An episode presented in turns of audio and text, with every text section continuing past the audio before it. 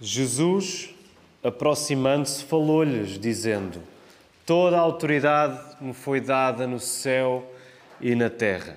Ide, portanto, fazei discípulos de todas as nações, batizando-os em nome do Pai e do Filho e do Espírito Santo, ensinando-os a guardar todas as coisas que vos tenho ordenado. E eis que estou convosco todos os dias, até à consumação do século. Queridos irmãos, deixem-me começar por dizer que é muito bom, já fiz esta referência no primeiro turno, mas é muito bom estar de volta ao mundo dos vivos. Eu e a minha família tivemos Covid e então, na verdade, o tempo que passa até é breve, mas ainda por cima a semana esteve tão radiante, cheia de sol, que sentimos mesmo a ir ao Hades e a voltar, se nós acreditássemos no Hades.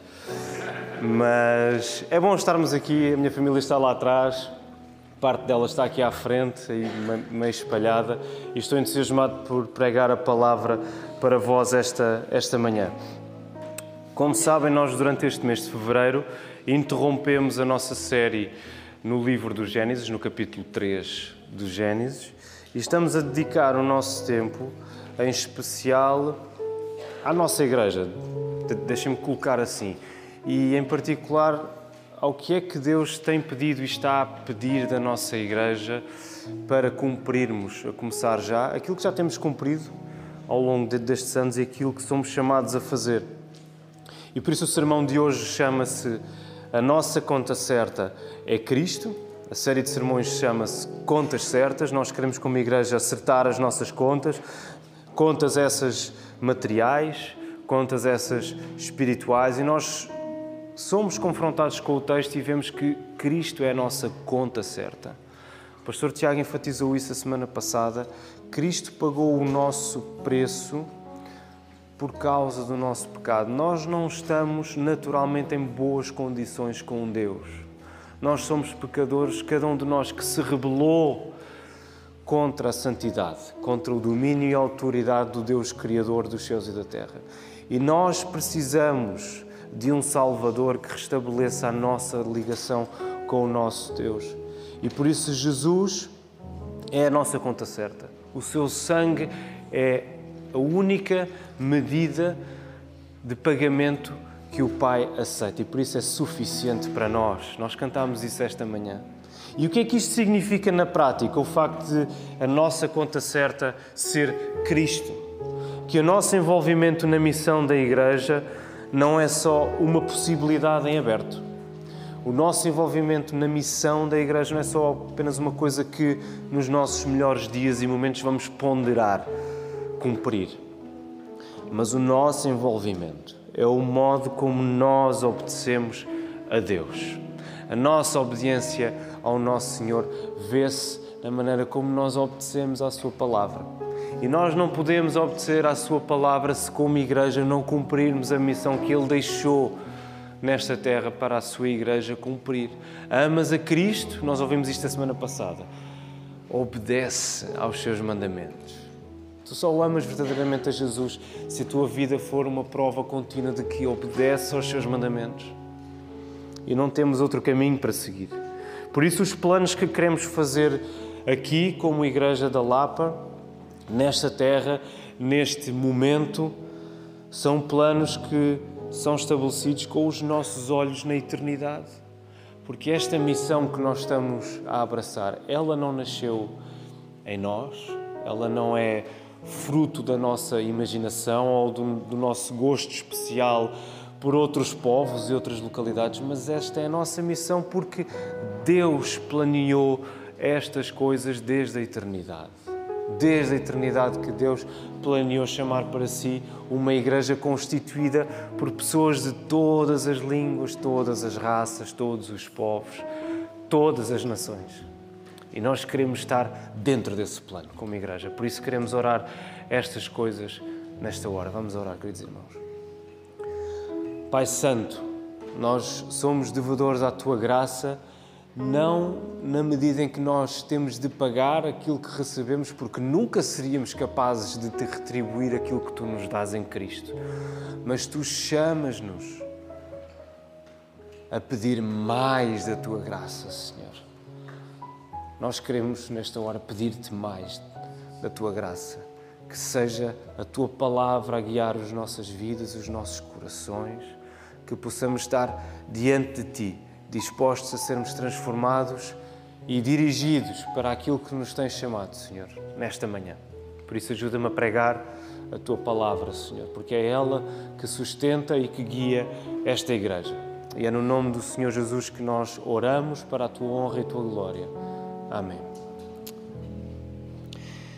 Na semana passada, nós vimos que o Evangelho é Jesus. Se nós tivéssemos de resumir numa palavra o Evangelho, nós diríamos Cristo. O Evangelho é Cristo. É Cristo a resolver as nossas contas com Deus. E este acerto divino muda quem nós somos, ao ponto de vivermos para obedecer à palavra de Cristo. O que Cristo faz por nós muda, transforma-nos, ao ponto de nós agora vivermos para obedecermos ao nosso Senhor. Nós já não temos outra maneira de viver, nós queremos viver assim. Fomos chamados para isso. E este é o amor a que somos chamados como cristãos. Somos chamados a amar o nosso Senhor porque Ele nos amou primeiro e esse amor vê-se na nossa obediência. Não há nada melhor na nossa vida, queridos irmãos. E por isso eu quero vos dizer nesta manhã é hora de colocarmos-nos à disposição de Deus. É hora de nós dizermos: Senhor, eu estou aqui, eu estou à tua disposição. É hora de nós metermos as mãos na massa. Deixa-me usar esta expressão. E nesta manhã, quero encorajar-te a avaliares a tua obediência às palavras de Jesus neste texto do Evangelho de Mateus. O que é que este texto tem a ver comigo ou contigo? Tem tudo a ver com cada um de nós. Esta grande comissão, é este o texto que dá nome a esse título, não é a grande comissão de Cristo para a sua igreja. Esta grande comissão não é apenas para pastores ou para missionários ou para pessoas especialmente dotadas com dons extraordinários. Estas palavras de Cristo são para a sua igreja, são para ti que estás aí a olhar para mim, são para mim que estou aqui a olhar para ti. Estas palavras são para nós. Por isso somos chamados, e esta é a primeira coisa que eu vos quero dizer nesta manhã. Se é isto que nós temos de abraçar, se é isto que nós temos de viver, se é este amor que nós temos de demonstrar pelo nosso Senhor obedecendo, nós temos de começar a orar mais por estas coisas. Nós somos chamados a orar textos como este de Mateus 28. Se nós não fizermos casa, se nós não fizermos morada na oração, o que vai acontecer é que a nossa obediência acontecerá muito mais de acordo com a nossa vontade e menos de acordo com a vontade de Jesus. Por isso é que é absolutamente indispensável nós entregarmos as nossas vidas em oração. Quem é que é mudado na oração? Não é Deus. A oração não é usada para nós tentarmos convencer Deus de alguma coisa que nós queremos muito, ou de uma grande ideia que nós tivemos e nós dizemos: Senhor, dá lá um jeitinho para que isto aconteça. Às vezes, e muitos de nós experimentam essa realidade. Às vezes, há coisas que Deus nos dá que nós pedimos e que para nós aprendemos que não foi assim tão bom. Nós pedirmos o que nós queríamos em vez de pedirmos aquilo que Deus queria. Por isso, a oração serve essencialmente para nos transformar a nós.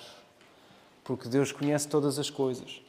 E nós queremos pedir isto: Senhor, ajuda-me a olhar para este texto, a perceber que Jesus comissionou a igreja, eu faço parte da igreja, a ir, a pregar, a fazer discípulos, a batizá-los, a ensiná-los. Eu tenho de fazer parte disto, Senhor. Por isso eu oro estas coisas. Só há uma maneira de nós permanecermos firmes e fiéis na tarefa de obedecermos ao Senhor. Nós temos de orar a palavra como igreja. Como igreja, nós precisamos de pegar na palavra do Senhor e orar estas coisas. Para aqueles que se recordam, no final de 2008, nós começámos a fazer isto de um modo particular, antes de começarmos o trabalho na Margem Sul, na missão da Margem Sul. Então, nós dedicámos algum do nosso tempo às quintas-feiras, a partir de setembro de 2008, creio eu, para orarmos especificamente, para pedir, Senhor, dirige-nos.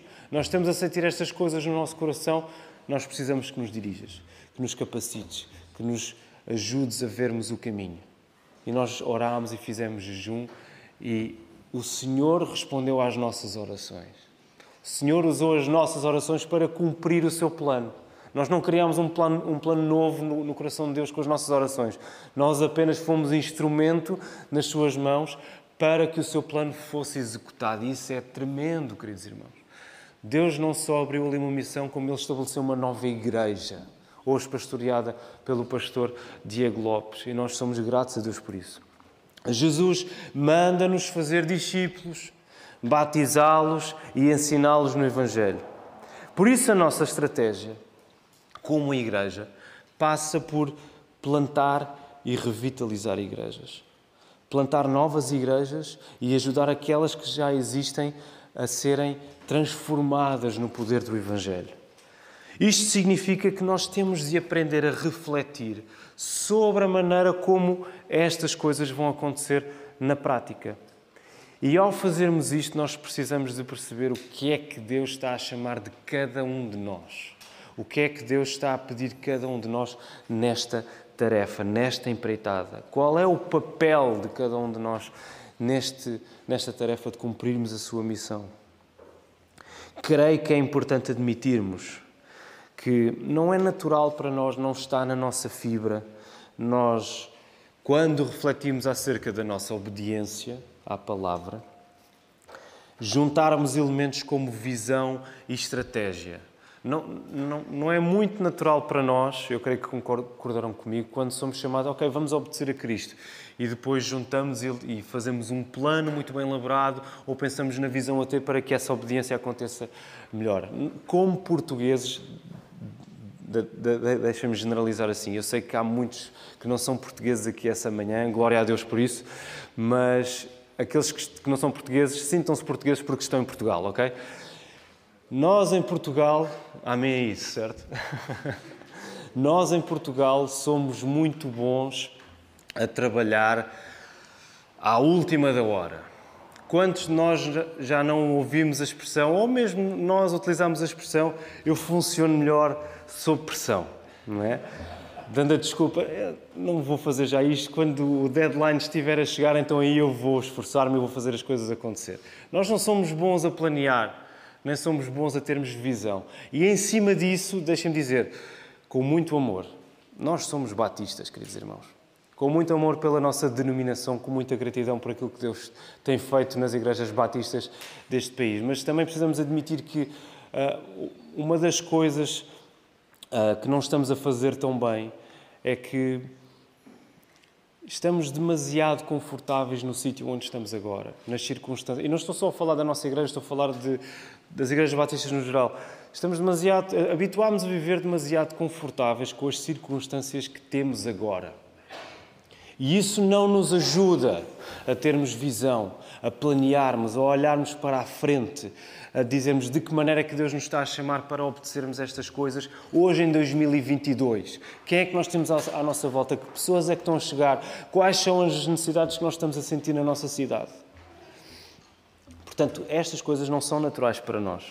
O compromisso que devemos ter com a nossa igreja local, o compromisso que cada um de nós estabelece aqui em particular com esta igreja na Lapa, em vez de impedir, deve produzir em nós o nervo de trabalharmos para que outras localidades sejam atingidas com o Evangelho. O compromisso com a igreja local ele é indispensável. Ainda hoje na Escola Bíblica Dominical falávamos sobre isso. Mas isso não deve impedir o facto de, por necessidade e por consequência, nós termos de olhar mais além. Nós estamos comprometidos com esta igreja, certo? Graças a Deus por isso. Mas por causa disso, nós somos chamados a ir. Nós somos chamados a ir, nós somos chamados a que os outros que não conhecem o Evangelho possam conhecê-lo. Como pregava o pastor Tiago Oliveira há duas semanas, aqui neste púlpito. As igrejas batistas são autónomas e nós acreditamos nesse valor da autonomia de cada igreja local. Cada igreja local é responsável por si mesma, nesse sentido. Mas as igrejas não são ilhas, elas não vivem isoladas umas das outras. Nós estamos no mundo, nós estamos aqui para ser o sal desta terra, para sermos a luz deste mundo. Nós precisamos de ir. Nós temos de combater a tendência de estarmos contentes na circunstância em que nós estamos.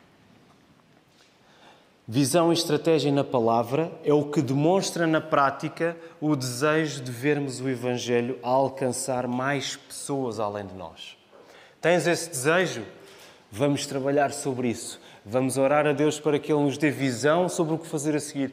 Vamos orar a Deus para, que Ele nos dê estratégia para fazermos as coisas da, da maneira mais bíblica possível. E como fazemos isto? Quer ancorar-nos na lógica do próprio texto. O nosso objetivo é que textos como este em Mateus 28 possam ser um porto seguro na hora de nós refletirmos sobre estas coisas. As palavras de Jesus representam um plano de ação muito direto, muito linear. Vejam lá o que Jesus diz no versículo 19: Ide, façam discípulos, batizem-nos, e depois já no verso 20, ensinem-nos. Parece simples, parece imediato, não é? É, é urgente, vamos fazer isto. Parece demasiado simples e demasiado urgente para encaixarmos aspectos como visão e estratégia. Parece demasiado, ok, isto é demasiado óbvio, vamos avançar. Quando nós continuamos a ler a palavra, por isso é que é importante lermos a palavra seguida, continuarmos a ler o texto sem parar, nós percebemos que a história continua. Aliás, nós gastámos, investimos algum do nosso tempo em 2020, eh, essencialmente numa série no livro dos Atos dos Apóstolos, porque é a história da palavra a continuar, depois de Jesus ter ascendido aos céus e o Espírito Santo ter descido. Quando nós lemos essa história, nós percebemos que esta urgência, esta simplicidade das palavras de Jesus estão a ser executadas. A missão está a ser feita pela Igreja. No entanto, nós percebemos também que, à medida que a palavra avança, circunstâncias e contextos diferentes começam a aparecer quando o Evangelho é pregado. Há muita coisa que começa a aparecer no livro dos Atos dos Apóstolos.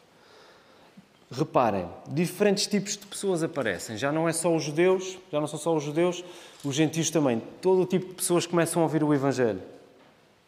Locais distintos são alcançados, já não é só Jerusalém problemas específicos começam a aparecer, todos diferentes uns dos outros.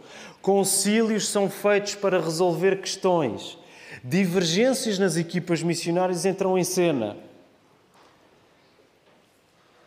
Planos financeiros são executados e muitas outras coisas haverá na, na narrativa. Com tudo isto à nossa frente, parece razoável afirmar que, com tanta coisa a acontecer no relato bíblico, visão e estratégia são elementos apropriados à missão. Parece-me que há demasiadas coisas a acontecer que nos fazem querer ter pelo menos um plano relativamente simples para conseguirmos responder a tudo aquilo que vem ao nosso, ao nosso encontro quando formos pregar o Evangelho. Mas, ora, em que é que ficamos? Parece que, por um lado, temos urgência de ir e de fazer e de pregar, batizar, ensinar. Por outro lado, parece que há um travão a dizer: Precisamos de calcular bem aqui as coisas na hora de avançarmos. Em que é que ficamos? Planeamos primeiro ou avançamos já? Eu quero sugerir os dois. Porque é esse o padrão que nós encontramos no Novo Testamento. O Novo Testamento dá-nos em simultâneo o avanço e a sensibilidade às circunstâncias. E isso significa que nós não nós nem avançamos, deixem-me usar a expressão, nem avançamos à maluca sem considerar aquilo que pode acontecer, as, os imprevistos e circunstâncias que podem acontecer, mas também não ficamos à espera de ter o plano perfeito, a estratégia eh, que dá para qualquer circunstância para avançarmos. Nós juntamos as duas coisas e, e dizemos: meus irmãos, igreja, vamos avançar e vamos ser sensíveis às circunstâncias. Vamos perceber o que está a acontecer e vamos avançar. É isto que a palavra nos está a dizer. E se, por um lado, este avanço toma forma nas nossas orações, como já vimos no início, por outro, ele acontece com a palavra a liderar o caminho. É sempre a palavra que está à frente, a tomar a dianteira. Como é que isto acontece? Não existe igreja sem palavra, não existe nada sem palavra. Por causa disso, plantar e revitalizar igrejas começará sempre com a pregação da palavra. Não há outro modo. De que modo é que nós começamos o trabalho na missão, na margem sul? Foi a pregar a palavra. De que modo é que, para aqueles que se recordam, em 2012, o trabalho de revitalização desta igreja começou? Em outubro, quando o grupo de São Domingos de Benfica, na altura reunidos na igreja em Benfica, perto do mercado de Benfica, vínhamos para aqui à tarde, domingo à tarde às quatro. De que maneira é que essa revitalização começou? Digam-me, há aqui uns quantos que estavam cá. Com a palavra. Quem é que... Alguém se lembra das pregações desse tempo? Isto agora é que é uma pergunta, pergunta difícil. O pastor Tiago estava a pregar na primeira carta aos Coríntios, certo? Três meses. A palavra foi o que tomou a dianteira para que esta igreja começasse a ser transformada pelo poder do Evangelho.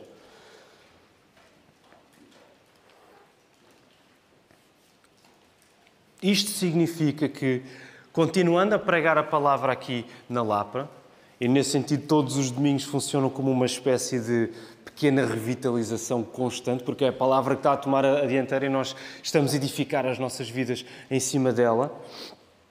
Continuando a pregar a palavra aqui na Lapa, nós temos de uma maneira muito prática de começar a pensar noutros pontos de pregação na nossa cidade de Lisboa.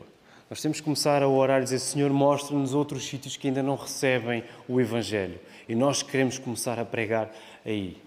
Nós temos que começar a pensar nisto. E ao mesmo tempo, nós temos de começar a pensar em servos que Deus esteja a levantar para essa tarefa. Nós precisamos de homens que se cheguem à frente e que reconheçam a sua chamada para o pastorado.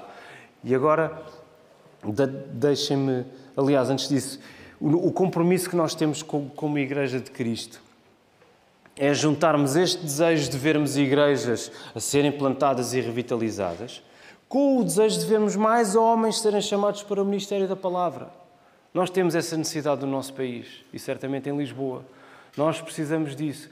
Por isso, agora quero focar os homens de um modo muito particular, porque acreditamos que, que a palavra coloca a responsabilidade do ofício pastoral exclusivamente nos homens. Essa é a nossa posição. Meu irmão que estás aqui, se Deus te deu o desejo para pregares o Evangelho, anunciares a palavra, age em conformidade com essa chamada de Deus para a tua vida. E vou, vou ainda arriscar um pouco mais, porque eu estou a ver aqui alguns adolescentes rapazes nossos que cresceram na nossa igreja. Eu vou dizer os nomes deles. Joaquim, Caleb, também estás no grupo. Eu, sei que ainda não és adolescente, mas não falta muito. Caleb, estou a ver o Jonatas, estou a ver o Samuel, estou a ver o Marcos, estou a ver o Tomás. Adolescentes rapazes na casa, que eu não esteja a evidenciar. Eu não sei se Deus vos chamou para serem pastores no futuro, ok? Seria bom que, que nós pudéssemos definir isso daqui da frente. Tu vais ser, tu não vais ser. Vais... Nós não sabemos, mas o que eu sei, o que nós pastores sabemos, é que esta igreja trabalha para que a vossa geração também levante homens para o ministério. Portanto, esta é a parte do sermão que vocês vão ter de encaixar, levar para casa e remoer isto nos próximos anos, ok? A vossa tarefa nos próximos acampamentos de adolescentes e jovens é pensar: será que Deus me está a chamar para o, Ministério Pastoral? E quebrarem a cabeça com isso. Estou a brincar, nós estamos cá para fazermos esse caminho convosco. E esta também é a chamada que a palavra vos está a fazer. Queridos irmãos que não têm a chamada para o ministério pastoral, todos os outros, se Deus vos tem chamado para outra vocação que não a do pastorado, hajam de acordo com a responsabilidade dessa chamada também. Nós temos caminho pela, pela frente. Eu não sei qual é a vocação de todos aqui, não sei para o que Deus vos chamou uh, em particular, mas há caminho pela frente. Temos responsabilidades para responder. E a coisa maravilhosa é que nós estamos juntos, nós estamos juntos neste plano, nesta aventura eterna que é levarmos a palavra a qualquer lugar. E é mesmo a qualquer lugar. E quero terminar dizendo: nada disto acontece sem uma coisa absolutamente essencial. Por isso, voltem a colocar os vossos olhos no verso 18. O que é que no versículo 18 aparece a ser dito como o elemento absolutamente essencial para que tudo o resto aconteça? É o quê, queridos irmãos? Força, gostava de vos ouvir. O que é que está aí no versículo 18? Qual é a condição para que tudo o que vem a seguir aconteça? Digam, digam. Jesus é soberano e tem poder sobre todas as coisas. Como é que Jesus começa esta comissão? Meus irmãos discípulos, tenho aqui uma tarefa para vocês. Portanto, epá, deem o vosso melhor que isto vai ser difícil. Não. Jesus diz: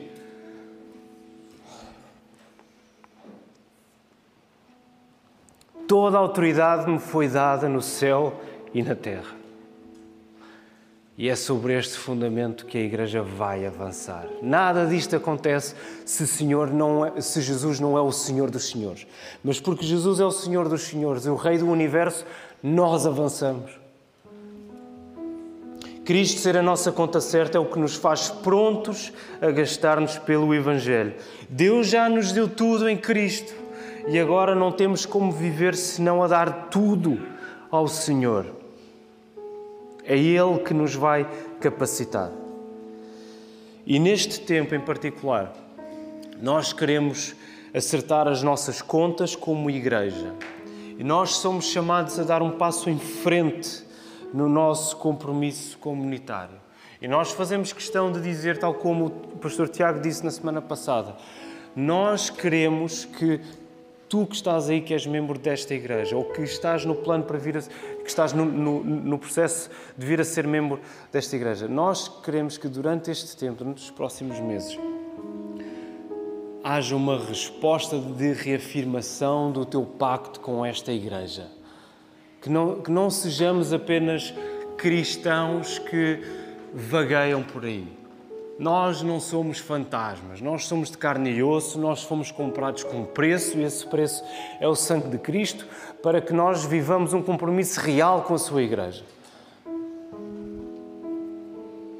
Por isso nós chamamos-te a ti, dá um passo em frente no teu compromisso para com esta igreja.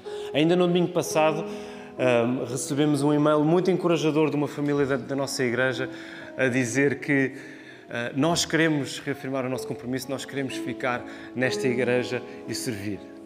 Nós esperamos que não tenha sido por receio de a igreja, se eles não tivessem afirmado isso, os lançar fora. Não, não, não acontece assim, claro, meus irmãos. Mas nós ficamos mesmo encorajados por isso e é isso que nós queremos. É isso. Todos os dias nós somos chamados a declarar ao nosso Deus em oração, na nossa devoção particular: Senhor, eu sou teu. Senhor, eu não tenho para onde ir, eu sou teu, toma-me, ajuda-me, eu quero reafirmar a minha fé em ti. Nós somos chamados a fazer isso como igreja agora. Não queremos apenas contentar-nos com o que somos neste momento. Nós estamos gratos, muito gratos, muito felizes com aquilo que somos como Igreja da Lapa, hoje, dia 13 de fevereiro de 2022. Muito gratos ao Senhor.